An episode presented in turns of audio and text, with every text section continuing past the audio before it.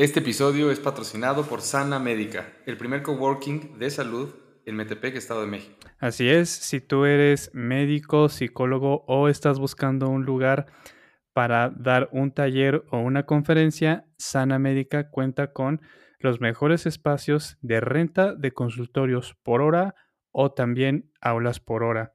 Entonces no busques más, todo ahí está en Sana Médica y la verdad es que puedes pagar por hora o por precio por paquete. Y la verdad es que están bien bonitas las instalaciones ahí en San América. Y pues no, no, no, no piensen más y pues ahí está. Para mayor información, visiten www.sanamedica.com.mx. Sigan a Sanamedica en las redes sociales como Sanamedica Metepec. Oye Jordi, te tengo una pregunta que creo que no solamente va a ser interesante, sino creo que va a ser fundamental para cualquier persona, pues que se encuentre o que o busque un proceso terapéutico, psicoterapéutico. ¿Alguna vez dentro de todo el proceso que has llevado, eh, tanto de terapia personal o supervisiones, te has sentido incómodo con el terapeuta, por el terapeuta? Uh, esa es una súper buena pregunta. Sí, cuando yo tenía alrededor de como 18 años, 17, 18 años, iba ahí con una terapeuta que sí llegué a sentir incomodidad. Eh, yo sentía que yo había llegado a un punto en el que ya el, tratamiento ya estaba siendo pues diatrogénico. O sea que ya lejos de, de ayudarme, yo sentía que, que iba para atrás como los cangrejos. ¿Y por qué? Entonces, este, Puf, porque en ese tiempo pues todavía estaba chavito y no me, no me daba cuenta de, algunas cosas que hacía eh, esta terapeuta. No voy a decir su nombre, tampoco soy tan desgraciado como para, como para quemarla aquí. Sí infringía en, en, en puntos ahí establecidos en el código ético del psicólogo que si su terapeuta llega a infligir en esta, eh, sí, en estos puntos, ahí pues hay red flags. ¿Y cuáles eran esos puntos? A ver, cuéntanos. Hay muchos puntos que contar, pero ¿qué onda? Si nos vamos para la intro. Eh, te la guardaste. Vámonos a la intro. Para que se queden en el episodio. Muy bien. ¡Vámonos!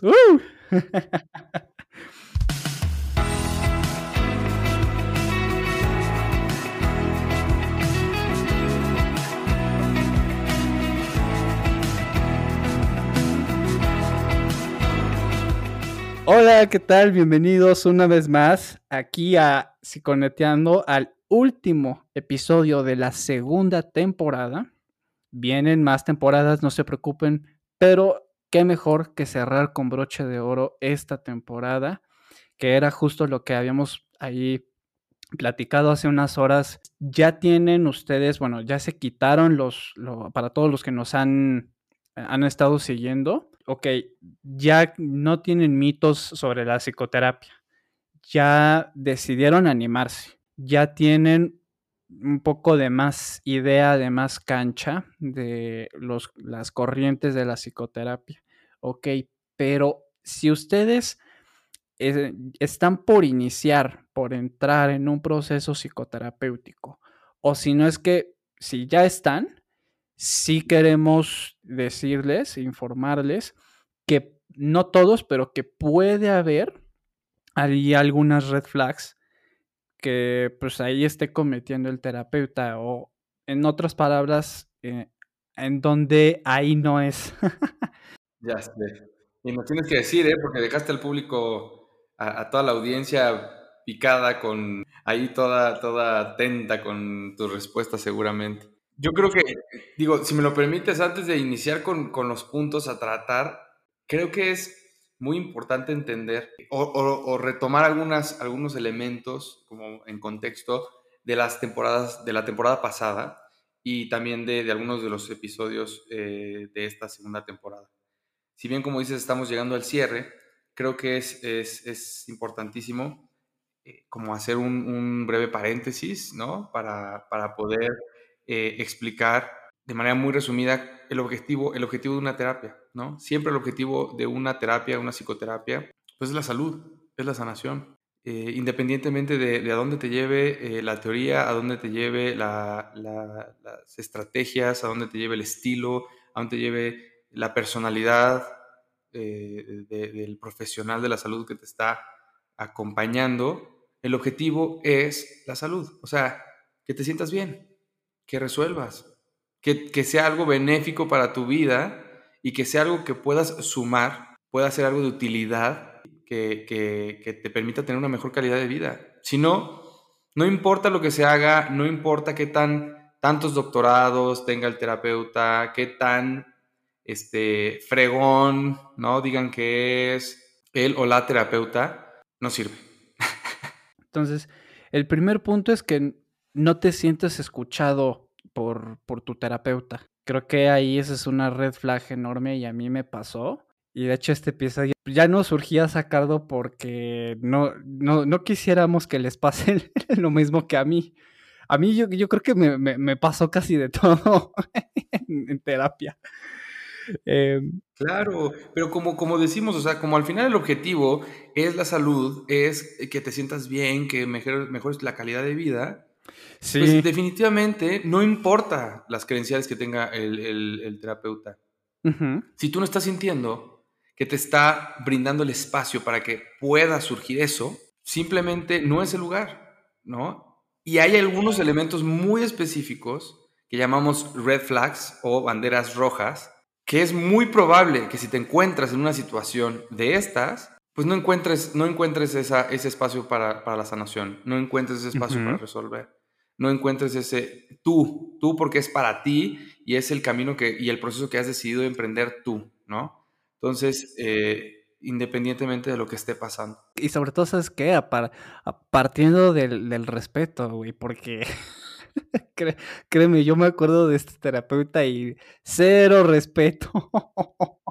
y ahí, pues, lo, que tienen que hacer, pues, cambiar de terapeuta, más que nada. Y huir.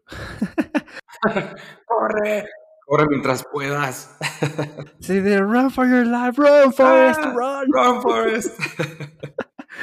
Em, vamos, vamos, este, para no entretenerlos más, vamos a arrancar con el primer punto, que era lo que había mencionado, ¿no?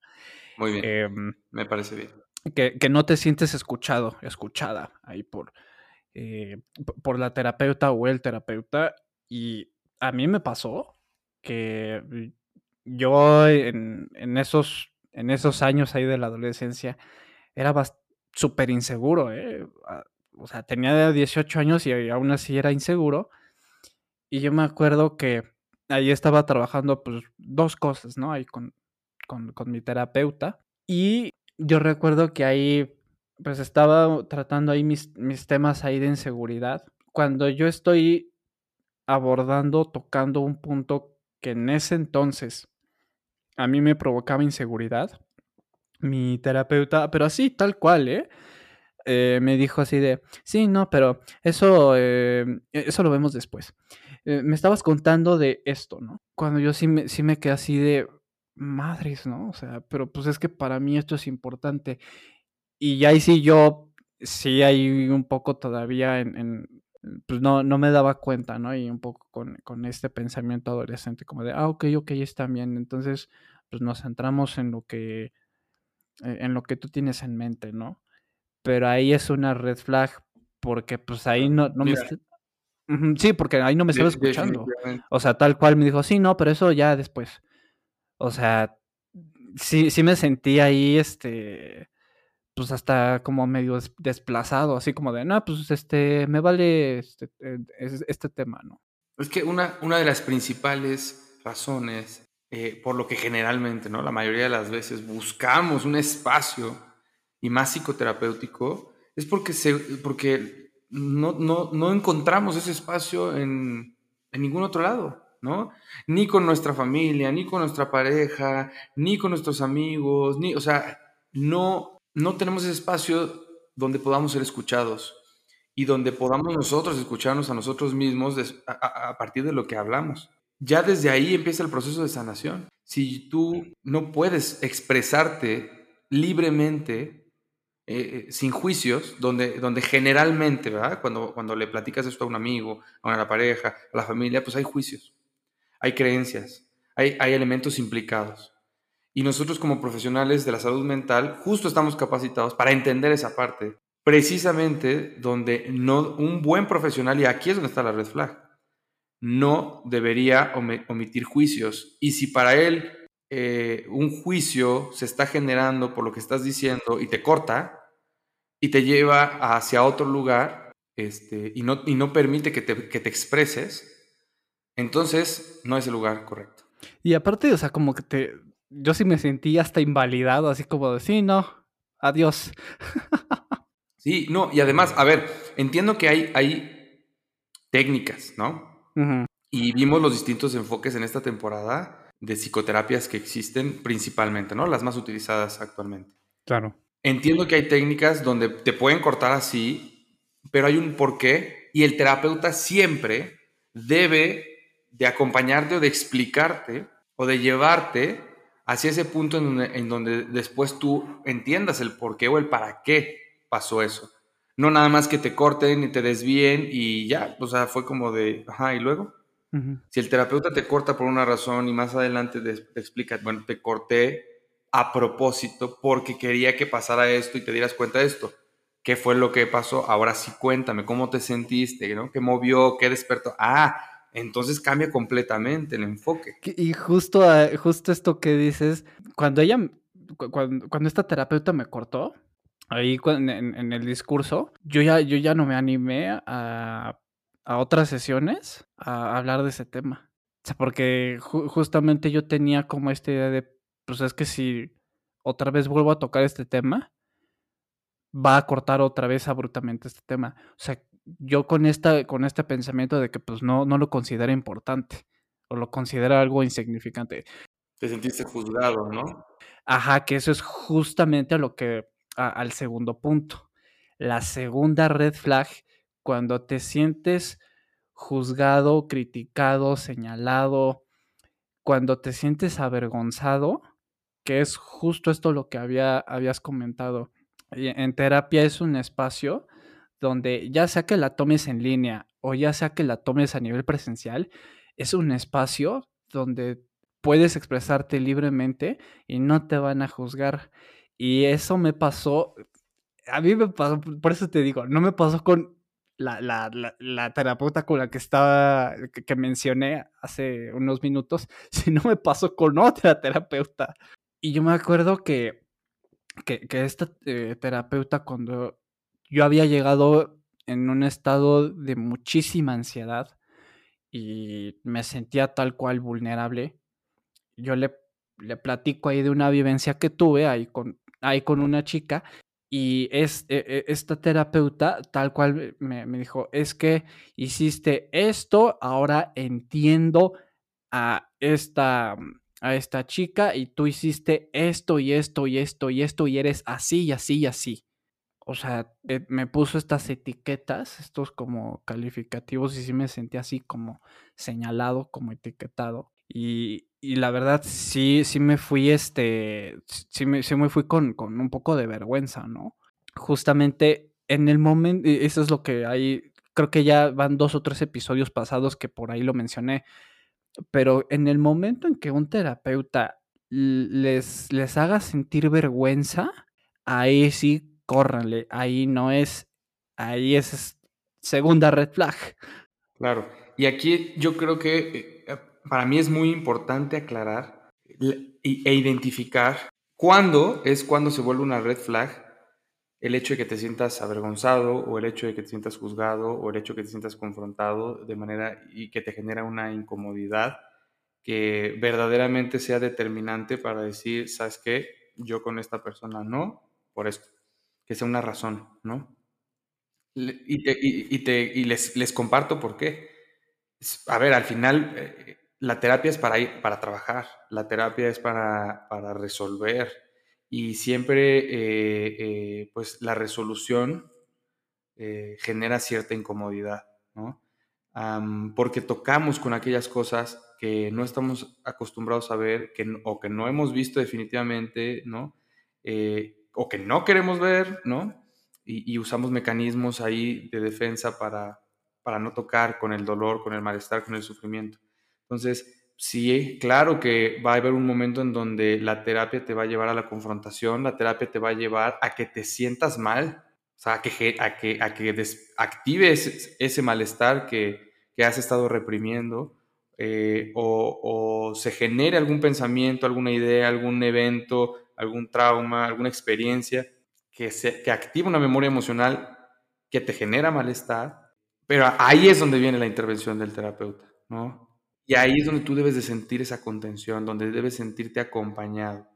Si la vergüenza la sentiste porque el terapeuta te señaló, ¿no? Y te juzgó y te etiquetó, como en el ejemplo que, acaba de poner, que acabas de poner, no, o sea, ¿qué estás haciendo ahí? Otra vez, corre mientras puedas. Me acuerdo de ahí de que le dije, no, pues este, nos vemos. En ese tiempo todavía no había COVID, no había pandemia. Me acuerdo que, no, sí, bye, nos vemos, cuídate, que estés bien.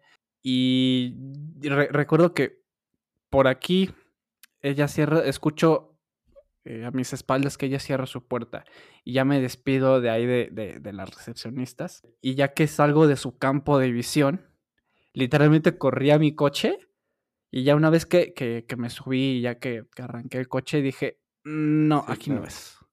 Otra cosa que es importante es, eh, por ejemplo, ¿no? si tú estás sintiendo vergüenza por alguna situación, ¿no? que, que, alguna experiencia que tuviste, algún evento, Ah, puede ser que, eh, no sé, te hayas tropezado mientras recogías tu diploma enfrente de todo el mundo después de que te graduaste.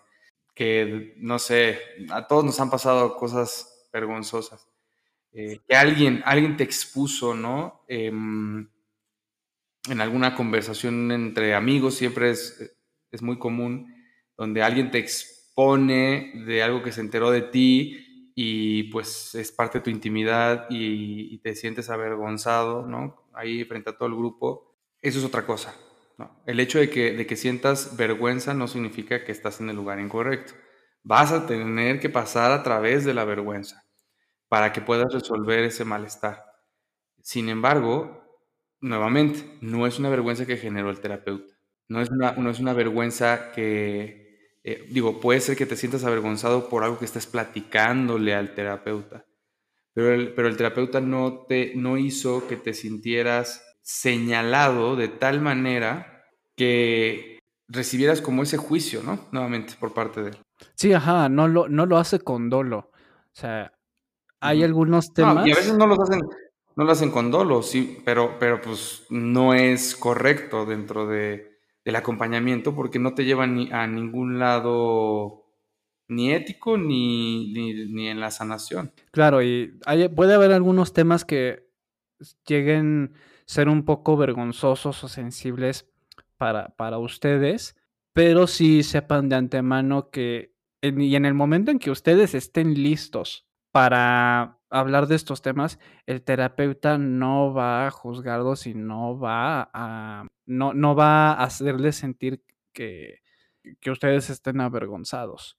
Em, vamos a pasar igual tercera red flag, que esta red flag, paréntesis, gracias a Dios no me no me ha pasado,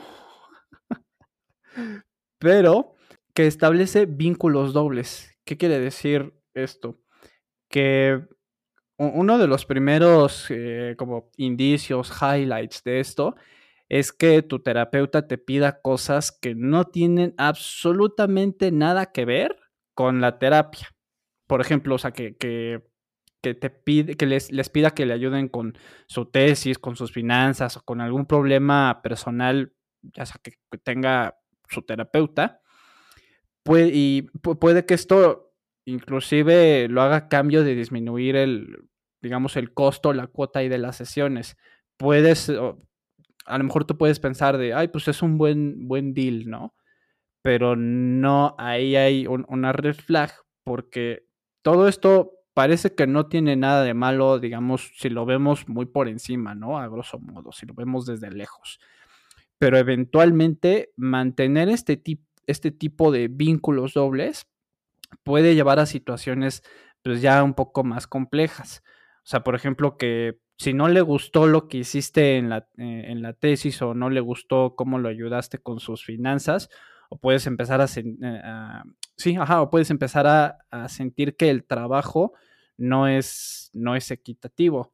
Y esto termina dañando uno de los componentes más importantes de la terapia, que es precisamente el vínculo de, terapeuta-paciente, o terapeuta, analizando, analizando, analizante, como lo llaman diferentes terapeutas que ya estuvieron aquí con nosotros. Sí, definitivamente si, si el terapeuta no es capaz de separar su vida personal de su trabajo profesional, eh, no es el lugar adecuado. Nuevamente, como lo acaba de decir Jordi, si el terapeuta eh, está involucrando su vida privada, solicitándote eh, hacer cosas que, que no tienen que ver con ejercicios de la terapia o que tienen que ver con sus propias necesidades, es una red flag enorme.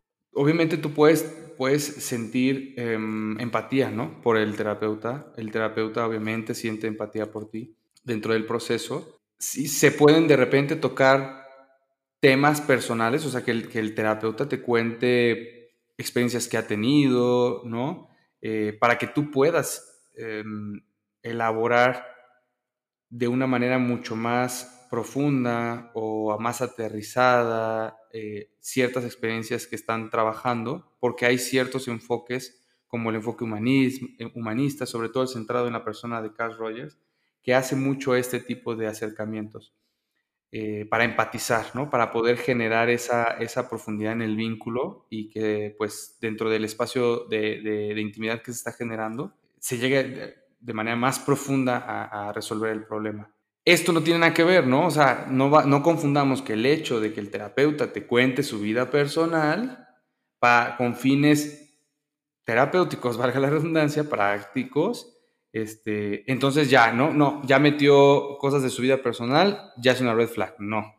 Las red flags es cuando fuera de la terapia te está pidiendo hacer algo que no tiene que ver con la terapia. Te mande un nud. Te pida que vayas a, barrer la entrada de casa. o, sea, definitivamente.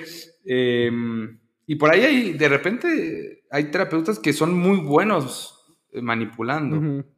y, no, y, puede que no te des cuenta. Eh, entonces, la clave aquí está en, mientras sea un objetivo para la terapia y tú no te sientas incómodo o incómoda, está bien. Y, te explique, obviamente, cuál es el objetivo del ejercicio para tu proceso de sanación y que tú estés de acuerdo, adelante. Sí, sí, sí, o sea, y esto lo hacen para que les, les quede más afianzado a lo mejor algo que por lo que ustedes están pasando y obviamente con fines empáticos. Em, Vamos con... ¿Qué? Es la Cuarta red flag. Cuarta red flag. Esta sí me pasó. Sí me pasó y es, y es así de... ¡ah! Eh, es como si tuvieras una espinita clavada en, la zona íntima. Así, así se los voy a describir. y es básicamente que ignoran la confidencialidad o los protocolos de emergencia. ¿Qué quiere decir esto? Al momento de iniciar la terapia, es importante que su terapeuta si recabe datos de contacto para poder comunicarse ya sea contigo o con alguien que sea de su confianza en caso de que sea una, cuestión de emergencia, que sea algo crítico. En la misma línea es importante que el terapeuta te explique sobre la confidencialidad terapéutica y sus limitaciones. Todo esto se los tiene que decir en la primera sesión, que es lo que ahí le, habíamos comentado, ¿no? Lo que es el, el encuadre como tal. Tu terapeuta no puede entregar información previa tuya a terceros sin tu consentimiento. Las únicas instancias en las que puede hacerlo son si deseas atentar contra tu integridad física o la integridad física de terceros. O si, si es que lo pide una orden de tipo ya judicial. Pero a mí, me, a mí lo que me pasó ahí fue que eh, igual con la, la con, la, con la primera terapeuta que expuse en la primer, primer red flag. Yo recuerdo que, que un día yo llegué a sesión y ahí yo recuerdo que mi terapeuta así tal cual me dijo, no, pues este, conforme a lo que me comentaste la sesión pasada, hablé con tu, le, le, marqué a tu papá. Y mira que tu papá te es leal, ¿eh? Porque casi no me dijo mucho. O sea, tu papá únicamente me dijo, yo la verdad no sé de este tema. Se supone que ahí mi hijo debió de haberte, debió de haberte dicho, pero yo la verdad no sé, ¿no? Pero justamente a mí lo que me enfureció fue que sin mi consentimiento, así tal cual, Le, marcó ahí a mi papá y intentó ahí pues, sacar este, pues, sacar más información, ajá. Estaba así a, punto de estallar. Esa es otra red flag. el terapeuta nunca va a marcarle a terceros o les va a marcar a ustedes en, digamos, para, para, ser intrusivo, para sacarles información sin su consentimiento. Y esto aplica mucho para, eh, si por ahí eh, hay algún eh, papá, mamá de adolescente, si, si, el terapeuta trabaja con ustedes estos temas, hay algunos temas que sí requieren de consentimiento del, del, chavito, del paciente. Sí, aquí esto, es muy interesante. Yo, yo trabajo en, algunos momentos eh, con, adolescentes, con menores de edad, y, yo siempre eh, me acerco mm, en la primera sesión a ambos y hago el encuadre con ambos eh, ahí presentes. Y, soy muy claro y muy directo cuando, cuando toco este tipo de, situaciones en las que voy a tener que revelar información. Estando presente ahí al, al, adolescente, pues le comento que eh, es, va a ser un espacio confidencial para que su mamá o su papá también sepa, ¿no? quien sea, que el familiar que sea que pase que, conmigo, eh, sepa, pues que no voy a estar, o sea, que ni para qué hacen preguntas, ¿no? Todo lo que el adolescente me comparta es meramente confidencial. Solamente en estas situaciones que ya expusiste, donde atenta contra su, su, vida o hay un riesgo físico eh, o, es una situación que es de riesgo, donde, donde el, el, padre o la madre tienen que saberlo, ahí es donde lo, lo, voy a exponer y siempre avisándole al, al, adolescente que le voy a, le, tengo que exponer eso a, su familia, ¿no? A su madre o a su padre. Eso, eso genera también un, vínculo y un espacio de mucha, de mucha confianza para trabajar con adolescentes o con menores de edad. Y entonces se pueden abrir contigo con toda confianza. Porque saben, sabes que los estás cuidando, pero también que no vas a divulgar pues, cosas confidenciales, ¿no? Su pensamiento, porque a veces es bien complicado y más porque muchos de los problemas que tiene, pues se originan en casa. Entonces, eh, hay que tener muchísimo cuidado con, esta parte de la confidencialidad. Definitivamente es un elemento crucial que, hay, que, eh, establecer, hay que decir desde el principio. Es que es algo súper sagrado, así, súper, súper sagrado, así más sagrado que el Santo Grial, tal vez. Sí. Y al final es respetarlo. ¿Sabes qué, qué pasa mucho? Mira, yo, yo tengo ejemplos donde, donde suelo ver que se rompe mucho este punto de la confidencialidad es en las escuelas, con los, con los eh, orientadores, ¿no? con los psicólogos que están enfocados a, dar un acompañamiento psicológico a, los adolescentes, a los estudiantes, donde los estudiantes van con toda la confianza a contar sus, sus, sus situaciones o les hacen igual a lo mejor pruebas o valoraciones porque la escuela lo está, lo está pidiendo, donde, donde el terapeuta pierde esta noción que también se aplica en el nivel educativo, no importa, debe aplicarse y, expone la situación del, del, alumno con el director, con este, los maestros, con este, incluso a veces, eh, lamentablemente, se terminan enterando los amigos, las amigas o los compañeros de, este, de esta persona, eh, no, no, no lo manejan de la, de la mejor manera, eh, exponiendo la intimidad del estudiante, sobre todo cuando hay situaciones delicadas, ¿no? Cuando hay situaciones de autolesiones y se detectan, cuando hay situaciones de, de consumo a lo mejor de sustancias ilegales, drogas.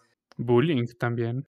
Cuando a lo, a lo mejor los, los, detectan ahí eh, eh, la, la, pareja este, en, en, en, un acto sexual en los baños o en los pasillos o en algún salón o en algo, eh, pues todo eso lo, tiene que abordar el orientador y de alguna manera manejarlo de la, de la manera más discreta. O sea, solamente las personas que se tienen que enterar y solamente bajo una obligación de un reporte escrito donde no tiene que filtrarse la información ni a terceros, ni estar divulgándolo con otros maestros, a menos que sean tutores y tienen que ser como muy específicos en la manera en cómo se comparte la información, ¿no? Con mucho cuidado, porque esto después puede generar traumas importantes eh, en la vida social de, de, los alumnos, que después lo complican más, entonces terminan llegándonos a nosotros, este, si de por sí ya con, con situaciones que los llevaron a tener este tipo de comportamientos o conductas que reporta la escuela,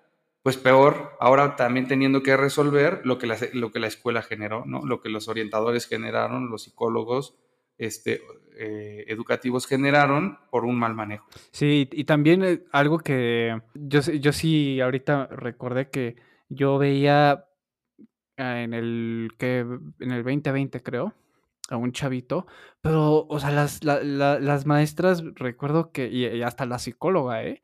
Nuevamente tenían así súper etiquetado a, este chavito y no, es que recomendamos que vaya a tal terapia, tal terapia, tal terapia, tal terapia, terapia de lenguaje, terapia de aprendizaje, terapia de emocional, terapia motora, pero justamente desde un punto de vista eh, ya como si ellas fuesen juezas de, señalar al, chavito, ¿no? O sea, y, y, sobre todo, bueno, si, si es las maestras, dices, pues bueno, ¿no? no a lo mejor no saben tanto de, de, de, cómo es el, el, alumno, ¿no? Pero siendo también, pues, la psicóloga, eso es algo que sí también me, me, me sacó de onda y sí me agüité. Sí, sí. A veces no tienen, no tienen las herramientas las maestras, está bien, pero, pero pues si eres psicólogo, eres orientador y, y estás ahí precisamente para, para, generar procesos de acompañamiento en pro de la salud mental de los estudiantes, no puedes andar divulgando las cosas de los, de los este, alumnos con tus amigas maestras, maestros, directores, este, y cuando tratas casos así de delicados, la manera en cómo se lo compartes a los padres también es muy importante. O sea, de verdad puedes generar mucho daño al, al, alumno, ya no dejas tú a la familia, al alumno.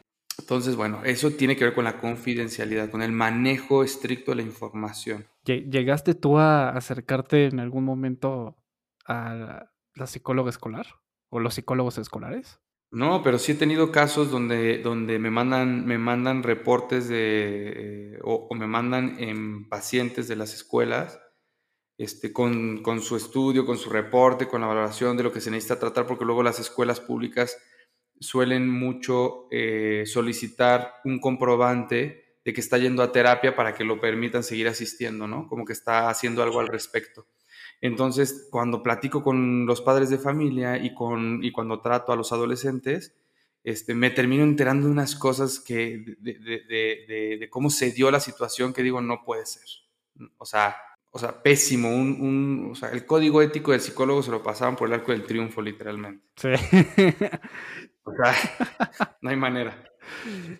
Yo me acuerdo que sí, y, eso hasta tarde, ¿eh? yo creo que hasta la prepa ahí me llegué a acercar ahí a, la psicóloga, ¿no? Pero ahí porque sentía que pues no, no hacía clic. Y aparte porque pues ya yo tenía como este pensamiento de, pues si ya estoy en un proceso psicoterapéutico fuera de la escuela, ¿para qué ir con la psicóloga escolar? Claro. Y el peor, el peor de los casos es que luego estas, estas, estos profesionales de la salud tienen, tienen su, su, su, trabajo tiempo completo en la escuela, pero después salen a su consultorio y dan psicoterapia, ¿no? Como a, de manera adicional, y ahí es donde te encuentras con, con, personas que, pues, que no respetan la confidencialidad de los pacientes, ¿no? Entonces hay que tener cuidado, por eso es que lo mencionamos. Sí, cañón, y vámonos con la quinta red flag. Venga. Em, sus recomendaciones van en contra de tus valores. O sea, ¿qué quiere decir esto? Que por lo general, bueno, usualmente los terapeutas deben de trabajar dentro de tu sistema de valores y no el de ellos. Esto, e, esto aplica o esto ah, es especialmente cuando el terapeuta trabaja con miembros de comunidades específicas, tales como miembros de, iglesias o de algún movimiento ah, por ahí político. Un terapeuta siempre va a orientarte, pero sin que tu sistema de valores o de creencias se, vea comprometido. Eh, un ejemplo de esto puede ser que, digamos, el paciente es vegetariano y el terapeuta está insistiendo en que tiene que comer carne, ¿no? A fuerza, para que éste pueda llegar como a la sanación, ¿no? O si un paciente es de una X o Y comunidad religiosa, que el terapeuta le, le, pida o que le esté insistiendo o que llegue a presionarlo, que deje de asistir ahí a la iglesia, ¿no? Cuando pues realmente, ¿qué tal? Bueno, o qué tal si el, si el, paciente pues es este, e, es muy allegado, ¿no? Y va, va en contra de, pues, de, de, de, sus creencias, de sus valores, de sus ideales incluso. Claro, esto es importantísimo también hacer, una, hacer aclaraciones, ¿verdad? Porque siempre nos vamos como con, con la finta. Eh, no es lo mismo que tú entres en un proceso donde analices tus creencias, analices la perspectiva que tienes de la vida, los valores que te heredaron y puedas determinar con cuáles te quieres quedar, ¿no? Cuáles te son útiles a ti dentro de un proceso de individuación, de independencia, de madurez, ¿no? Individual en, el proceso psicoterapéutico de sanación. El hecho que tú explores con el terapeuta tus creencias no significa que está invadiendo esos valores o ese espacio, porque al final tú vas a decidir con qué te quedas y con qué no te quedas. Y, es muy fácil confundirse, ¿no? No, es que el terapeuta ya me hizo analizar sobre el concepto de Dios y yo soy cristiano. Entonces, ya no. No, se puede analizar, porque para eso es el, espacio, para ver, para ver dónde está el conflicto, qué es lo que te está generando que te sientas mal. Y muchas veces son estas creencias. Pero si el terapeuta te dice que tienes que hacer tal por cual, porque eso es lo que él cree que es mejor y está basado en una de sus creencias, ahí es donde no. Porque ahí es donde ya está eh, interviniendo en esos valores específicamente.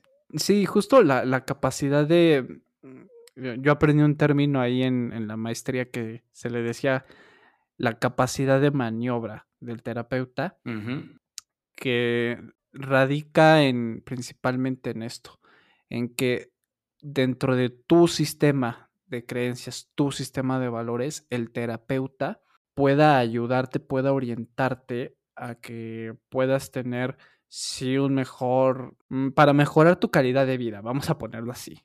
El terapeuta que vaya en contra de todo eso, ahí pues, no es, ahí hay que huir y cambiar de terapeuta. Sí, sí, o sea, nosotros como, como terapeutas necesitamos literalmente ser, eh, o sea, todo es eh, todo lo que te expone el paciente desde, desde su perspectiva y desde su concepción y desde sus creencias, todo es válido. Y así como todo es válido, todo se explora. No podemos, no podemos este, como, como terapeutas, engancharnos con algo porque no creemos en eso. Entonces, ahí es donde, donde te das cuenta que alguien recibió un buen entrenamiento, este, una buena formación, por esta, esta justo esta, esta capacidad de maniobra que, que puede tener de no engancharse y no tomarse personal nada. Y, entender el por qué esa persona está eh, asumiendo esa creencia, por qué se está aferrando a esa creencia o por qué le es útil. Porque todo es válido y a mí me encanta algo y yo y, voy a hacer aquí un paréntesis para, porque creo que viene muy bien y, y, ahí es donde puedes identificar con qué terapeuta te sientes mejor y con quién no. Alejandro Jodorowsky eh, en, alguno de sus libros eh, expone, más bien trae, menciona una frase de Buda de, de, Gautama que me encanta y que me encanta y es algo que yo de alguna manera eh, eh, he aprendido a entender dentro del, del, del, acompañamiento psicoterapéutico, que es la verdad es todo aquello que te es útil. Yo pensé que ibas a decir, la verdad nos hará libres. la verdad es absoluta y, es lo que, lo que yo, yo, lo que yo pienso, no. La verdad es todo aquello que nos es útil. O sea, todo es verdadero. No hay verdades absolutas que determinen una u otra cosa. Es a ti qué verdad de todo lo que existe te es útil y te viene bien. Entonces, desde ahí, pues todo es posible. Entonces, nada te lo tomas personal porque, es, porque entiendes como terapeuta, bueno, eso te está haciendo útil, está excelente porque ese es el objetivo. Te está haciendo funcional, te sientes bien, avanzas, ¿no? Perfecto, Eso es, ese es el objetivo. No tienes por qué pensar igual que yo, a pesar de que, de que, de que lo que analicemos, eh, aunque, aunque por más profesional que seas, por más buena formación que hayas tenido, eh, es imposible separar a veces ciertas cosas porque somos humanos. Pero si ya vas con esta idea, pues no vas a buscar cambiar a nadie eh, a que piense como tú porque tú crees que tú tienes la verdad absoluta. Para nada. Sí, no, así está como en chino. Cañón, ¿no? incluso, incluso habla, habla, o sea, hasta ciertos rasgos ahí de narcisismo por parte del terapeuta. Nos vamos con la sexta red flag. Yo creo que una, yo creo que una red flag muy importante es cuando, cuando detectas que pues el, el terapeuta nada más le está dando vueltas para ver en qué momento termina la sesión. Fuck. Eh, muchas veces, a ver, los terapeutas a veces, pues al final es, es, su trabajo, ¿no? Es nuestro trabajo. Y a veces, pues hay ciertos casos donde por, por falta de trabajo personal o de una supervisión o de un acompañamiento, algo pasa que te bloqueas o te o, dejas, dejas de involucrarte en la sesión para el proceso de sanación del otro, eh, ya sea por un mecanismo de defensa, ya sea por algo personal, ya sea por una situación donde, ah, ya llegó este paciente, qué flojera, siempre con lo mismo, este, y simplemente por cobrar la consulta, pues órale, ¿no? Y, y entonces, pues estás ahí en cuerpo presente, y he escuchado muchos casos de terapeutas donde es como de, pues a ver, cuéntame, y literalmente toda la sesión, el paciente habló y habló y habló y contó y contó y contó y no hubo ninguna intervención por parte del terapeuta en ningún momento. Es nada más como de, pues ya, vente a desahogar, cuéntame y este, para que pues por lo menos pase la hora lo más rápido posible y te cobre tu sesión y ya está. Pero el, el, terapeuta se deja de involucrar. Eso es muy importante. Ay, cuando yo no dice, no dice nada, ¿no? Y peor, y peor tantito, no, gracias a Dios no, no me ha pasado, pero sí he escuchado también casos que son lamentables, ¿eh? Que hay terapeutas que empiezan a ver su celular. Eso, sí, eso sí está de la chingada. Sí, sí, sí. O sea, como de, bueno, le estás hablando y están, ok, sí, sí, sí, muy bien. ¿Y, y luego qué pasó? Y están en el celular viendo los mensajes, ¿no? Y a veces se da mucho lamentablemente en cierto tipo de, enfoques, eh, principalmente los, los, psicoanalíticos tradicionales, donde, donde se trabaja con el diván, por ejemplo, donde no ves al terapeuta de frente, el terapeuta está a un lado, tú estás acostado y pues estás en, en, el proceso, eh, eh, y el terapeuta en el teléfono, ¿no? Y como no lo ves, pues está ahí y es como, sí, cuéntame más, y qué pasó, y ni te está pelando, ¿no? ¿Dónde, ¿Dónde, me doy cuenta? ¿Por qué me di cuenta yo de, de esta red flag? ¿Dónde me doy cuenta? ¿no? Porque llegan conmigo pacientes que ya pasaron con uno, con otro, con otro terapeuta, llegan conmigo y dicen, híjole, es que mis terapias anteriores, o sea, esta terapia es súper distinta a lo, que, a lo que yo he estado acostumbrado, porque en terapias anteriores, te juro, pues yo nada más iba a platicarle mis cosas al terapeuta, pero pues no me decía nada. Eso es un caso lamentable, ¿no? Y es una red flag importantísima. ¿Qué haces ahí? Corre mientras puedas nuevamente, ¿no? Sí, porque también eh, está bien que sí, te escucha el terapeuta y todo, pero también parte de, del proceso psicoterapéutico independientemente si, si eres psicoanalista, si eres cognitivo-conductual, si eres sistémico, está en dar este feedback, en esta escucha constante. También otro punto importante que a lo mejor es el más obvio, pero es el más importante de todos, que te respete tu terapeuta. ¿A qué voy con esto? y esto sí me llegó a pasar también. No es que solamente te etiquete o que te, o que te haga caras, sino también lo que me, me pasó a mí es que eh, una de las terapeutas fumaba. O sea, daba la sesión y fumaba. Y, ella aparte decía, ah, no, pues perdón, es que tengo TDA, necesito fumar. Y sí hubo algunas sesiones donde sí era así como de del, humo del cigarro, ¿no? Y claro, sí, independientemente de si es su espacio o no. Ese hecho es el no respeto hacia el otro. O sea, si, si, si no hay respeto, digamos, si de por sí estando tú eh, en, lugares públicos, hay lugares en donde no está permitido fumar, ¿por qué? Por respeto al otro, menos va a ser ahí en, terapia. Sépanlo. Sí, definitivamente, independientemente de si es su espacio o no, es, es, muy importante pues siempre cuidar y respetar a, a, tus pacientes como terapeuta y que ustedes como pacientes se sientan así, ¿no? cuidados en un espacio donde puedes realmente sentir que estás sanando. Yo creo que así como comenzamos, este puede ser un buen cierre. Vamos a ir cerrando ya con este episodio. Eh, nuestro último episodio, como, como lo mencionamos al inicio, cierre de la segunda temporada, los enfoques de la psicoterapia, psiconeteando sobre los enfoques de la psicoterapia. Tuvimos ahí con oportunidad de estar con, con algunos excelentes y grandes psicoterapeutas especializados en cada uno de los enfoques. Eh, los invitamos, si no los han escuchado, escúchenlos. De verdad que, siempre hay algo increíble que podemos aprender, siempre podemos descubrir cosas nuevas, incluso para nuestro propio proceso personal. Para mí siempre es un gusto compartir con, contigo, Jordi. Gracias a toda la audiencia que nos ha, nos ha escuchado. Este, me siento muy bendecido, muy agradecido por este cierre de temporada y obviamente ya estamos preparando y, cocinando la tercera temporada. Esténse pendientes ahí. Vienen cosas nuevas y sí, sí es un honor estar en un capítulo más contigo y también con todos ustedes, gente, gente hermosa, gente bonita. Vamos a ir cerrando. Nos estamos escuchando para la tercera temporada.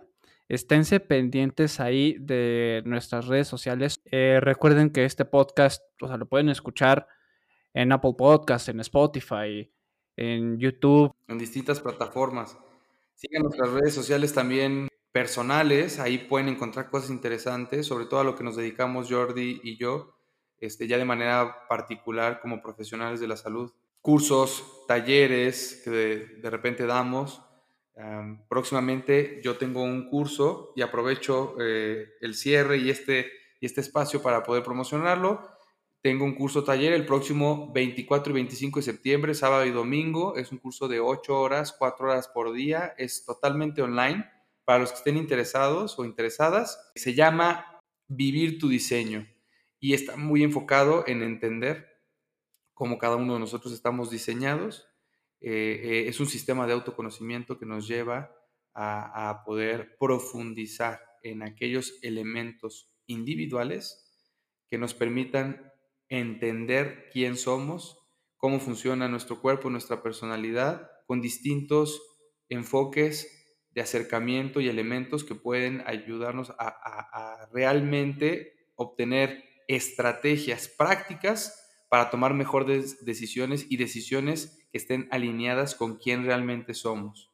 Y no dependiendo tanto del, del exterior, de elementos sociales o incluso de probabilidades de nuestra mente, sino esa inteligencia inherente que está dentro de nosotros, con todos los elementos de lo que significa ser yo como un individuo, con lo diferente que puedo llegar a ser, ¿no? Entonces, si están interesados, síganme eh, en, ahí en mis redes sociales está la información o pueden escribirnos y con mucho gusto les damos eh, informes.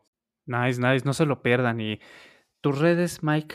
Sí, me pueden encontrar como psico.mena en Instagram Eh, y me pueden encontrar como Miguel Ángel Mena, terapeuta en Facebook. Va que va. Y eh, a mí me pueden encontrar. en- estoy en Instagram como sic.jordirojas. Empezando, sic, empezando con P de papá. Y también ahí tengo una página web que es www.sicjordirojas.com como para una atención más directa. Y a nosotros pueden encontrarnos en Facebook, Twitter e Instagram. En Facebook y en Twitter estamos como psiconeteando. Y en Instagram estamos como psico-neteando. Vamos a dejarle hasta aquí. Nos, es- nos escuchamos muy pronto para la tercera temporada. Cuídense. Les mandamos un abrazo en el alma, en la psic. Eso, me encanta. Hasta la próxima. Nos vemos. Cuídense. Adiós. Adiós.